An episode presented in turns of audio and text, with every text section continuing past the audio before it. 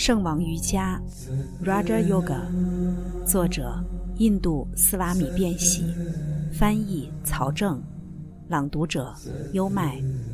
第二部分，第一章，专注瑜伽的灵性应用，第十九节。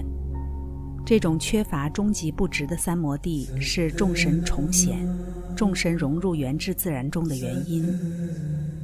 印度哲学体系中的众神代表着某些较高的层阶，众多的灵魂连续不断地填补着这一层阶，但这些灵魂都不是完美的。第二十节，对其他人来说，这种三摩地经由信仰、能量、记忆、专注以及对真者的分辨而获得。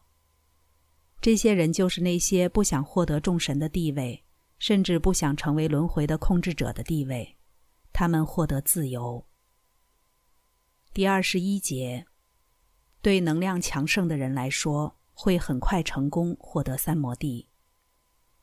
第二十二节，根据瑜伽士修行方法的不同，成功获得三摩地，或是缓和的，或是中等的，或是强烈的。第二十三节。或者通过对自在天的虔信而达成这种三摩地。第二十四节，自在天至上的统治者是特殊的普鲁沙，他不为悲伤、行动、行动的结果和欲望所触及。我们必须再次记住，帕坦加利的瑜伽哲学是基于数论哲学的，只不过在数论哲学中并没有神的位置。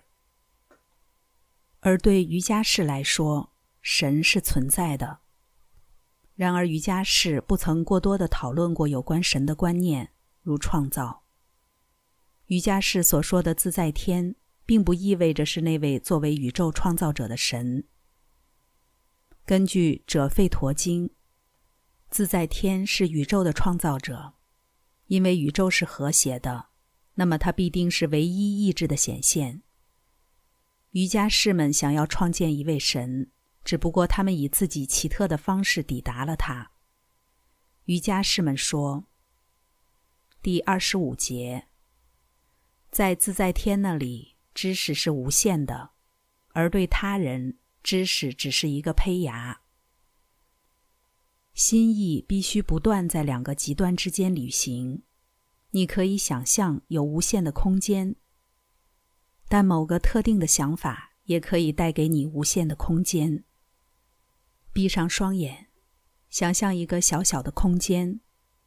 当你觉知这一小小空间圈子的同时，在这一小圈子周围，你拥有一个无限的圈子。时间也是如此。试着想象一秒钟，通过相同的觉知方式，你会想象出无限的时间。知识也是这样。在人类中，知识只是一个胚芽，但你不得不想象围绕着这一知识胚芽的无穷的知识。所以，心意的这种特定构成告诉我们存在着无限的知识，而瑜伽士将无限的知识称为神。第二十六节。他甚至是古老的导师的导师，他不为时间所限。所有知识都在我们自身之内，这是真的，但必须由另外的知识所激发。尽管获知的能力是我们内在拥有的，但这一能力必须被激发出来。如瑜伽士所主张的，即只能用另一种知识来激发这一种知识。无生命的、没有知觉的物质绝不会激发出知识。正是知识的行动唤出知识。要唤起我们内在的知识，已经知道的存在就必须与我们同行，因为这些导师总是必不可少的。世界从未离开过他们，没有他们就不可能有任何知识。神就是所有导师的导师，因为不管这些导师看起来可能如何的伟大、天神还是天使，他们都被时间所束缚、所限制。然而自在天却不为时间所限。